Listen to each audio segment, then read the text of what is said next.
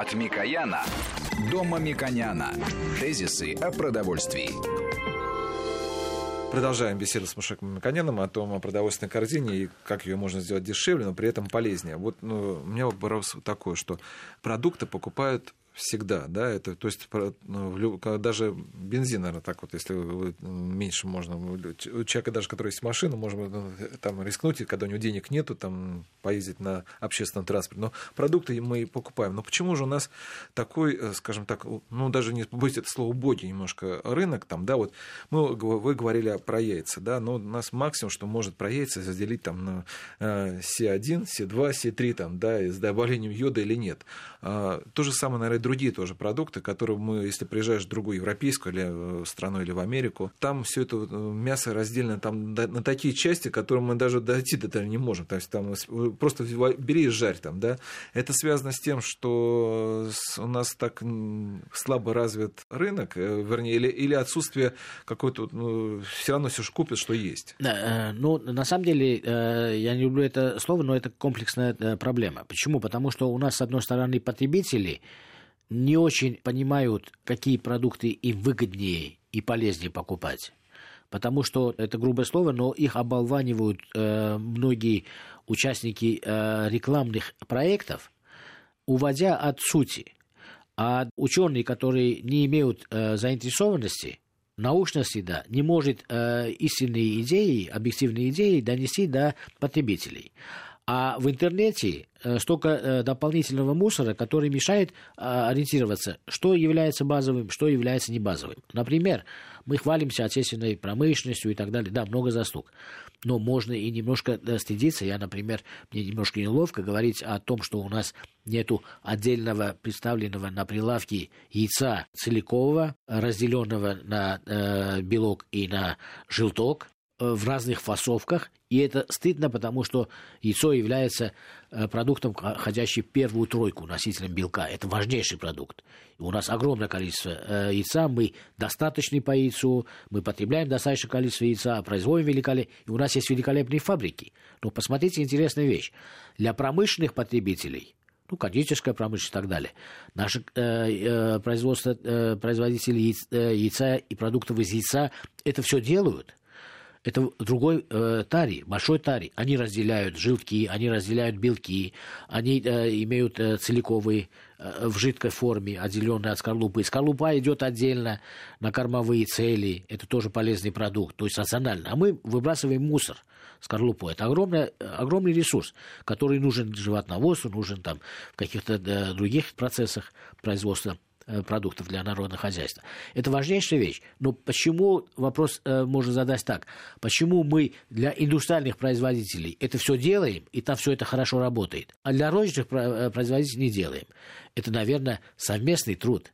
Это э, не потому, что капитальные затраты пожалели эти производители. Они же сделали эти капитальные затраты. Им просто для потребительской упаковки нужно меньшую фасовку делать. Они все это делают, великолепно это делают. И при этом э, российское яйцо имеет очень большую перспективу для экспорта в страны Азии, где не хватает зерна, земель и так далее, и так далее. Яйцо очень ценный продукт. А э, это не делается, потому что они думают, что, наверное, спроса нет. Вот представить, что вот даже вот давайте так представим. В магазине появляется рядом э, с баночками, где молоко, вот э, бумажных, вот баночки стерилизованные, яйцо. Э, как потребители будут к этому относиться?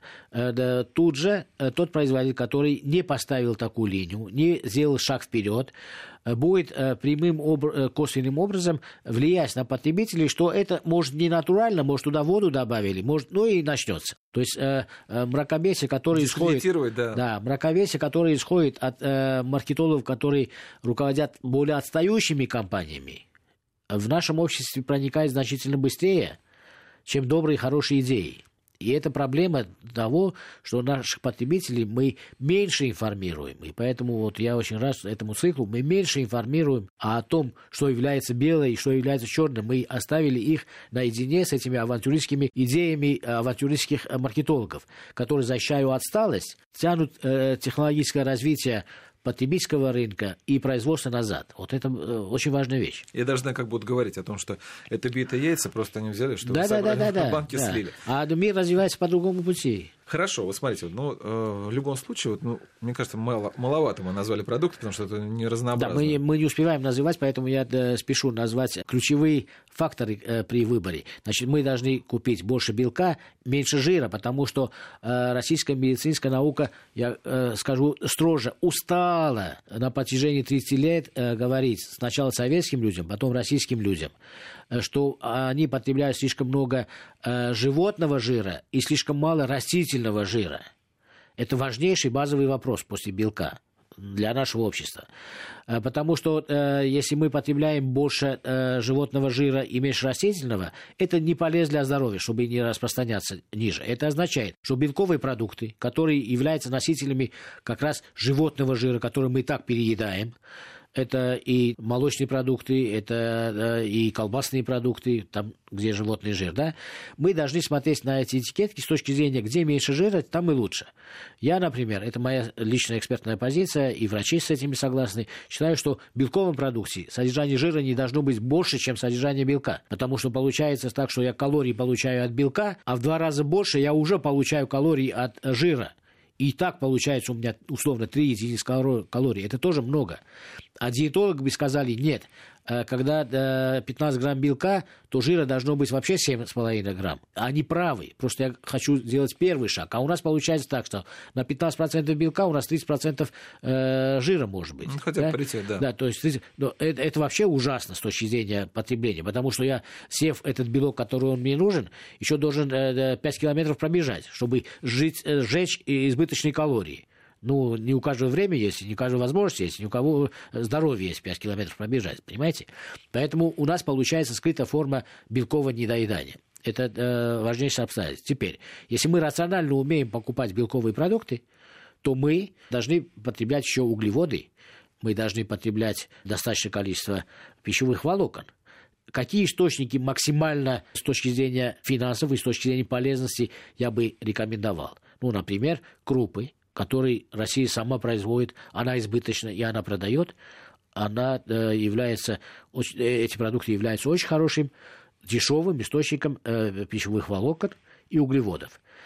Заканчивая по жирам, нужно сказать, что если мы смотрим, сколько стоит подсолнечное масло, великолепное качество российского подсолнечного масла, которое весь мир покупает, она недооцененная с точки зрения цены и качества. Подсолнечное масло мы должны потреблять больше, при этом уменьшить наши затраты на животные жиры, которые э, покупаем вместе с белками, которые нам навязывает производитель. Вот я просто хочу сказать, что когда только появилось у нас на рынке, ну, в массовом э, сегменте оливковое масло, э, я не знаю, миф это или нет, но говорят, что надо вот с утра вот по ложечке оливкового масла ни в коем случае как раз не подсолнечным, потому что подсолнечного вредно.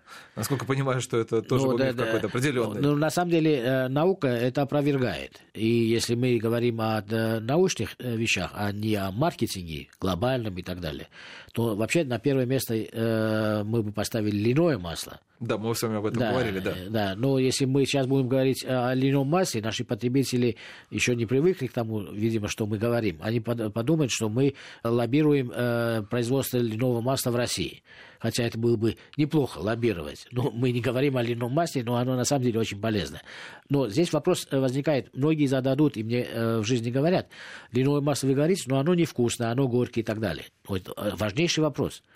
В мире есть технологии, например, канадская индустрия э, производства э, масел, она совершенствует э, семена и э, получает великолепные качества льняного масла, которые не имеют тех горьких вкусов, которые многим потребителям не нравятся. Мне, например, нравится, да, а многим потребителям это не нравится, они, они хотят более нейтральные вкусы.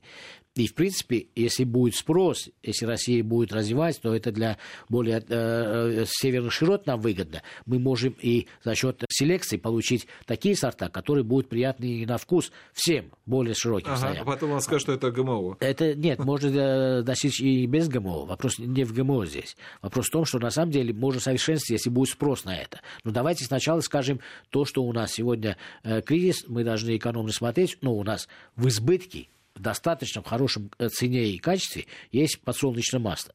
Зачем покупать в два раза дороже животное масло через продукты, которые подсовывает производитель внутри этого продукта? Поэтому на этикетке нужно смотреть, чем меньше жира, тем для нас лучше. И больше белка, если белковые продукты. Да? И поэтому мы э, жиры можем компенсировать э, за счет э, масел. Ну а как? Я просто вот, э, с чисто технологической части не понимаю. Чисто технологической, э, ну смотрите, у нас 100 рублей. Если мы эти 100 рублей э, отдали и сели все через э, условно э, жирный творог, то у нас уже 101 э, рубля нету, чтобы купить что-то, да? Мы перетратили э, эти 100 рублей, потому что мы купили творог, где содержится много жира. А если мы купим э, творог, который содержит меньше жира, и потратим эти 100 рублей, мы хоть бел, белка съедим, понимаете, больше. Или же потратим 50 рублей на покупку белка через творог, а остальные 50 мы можем купить растительное масло. Вот и растительное масло, мы же не можем его так в живом виде-то есть. Но... Э, растительное масло можно использовать при производстве, например, дома котлет-фарш вы делаете. Вместо э, животного масла можно использовать растительное масло, чтобы, э, чтобы нам рекомендовали врачи. Если э, жарить, можно не на э, сливочном масле, можно жарить на растительном масле отечественного производства. Картошку жарить. Это вот э, э, каждый человек, который немножко диетологии понимает, он переходит рано или поздно на больше потребление растительных масел. Не избыточно, но больше. То есть мы не предлагаем потреблять больше жиров. Мы потребляем структуру жиров. Я вижу, что у нас на самом деле вопросов больше, и они, наверное, перейдут на следующую программу, да. потому что мы сегодня поговорили, напомню, о том, как, ну, условно говоря, при маленьком бюджете, но мы говорили, условно, 100 рублей, там, да, купить продукты, чтобы они соответствовали, э, во-первых, и с биологической точки зрения, с полезности, на... Пищевой, биологической э, точки зрения мы обозначили э, три типа продуктов. Это яйцо, это э, мясо э, бройлера и некоторые молочные продукты. Но мы не успели сегодня сказать о витаминах, макро, микромакроэлементах. Об этом мы скажем, да. Это очень важный вопрос. Да. Я благодарю Машака Миконяна. Программу провел Валерий Санфиров. Всего вам доброго. Тезисы о продовольствии.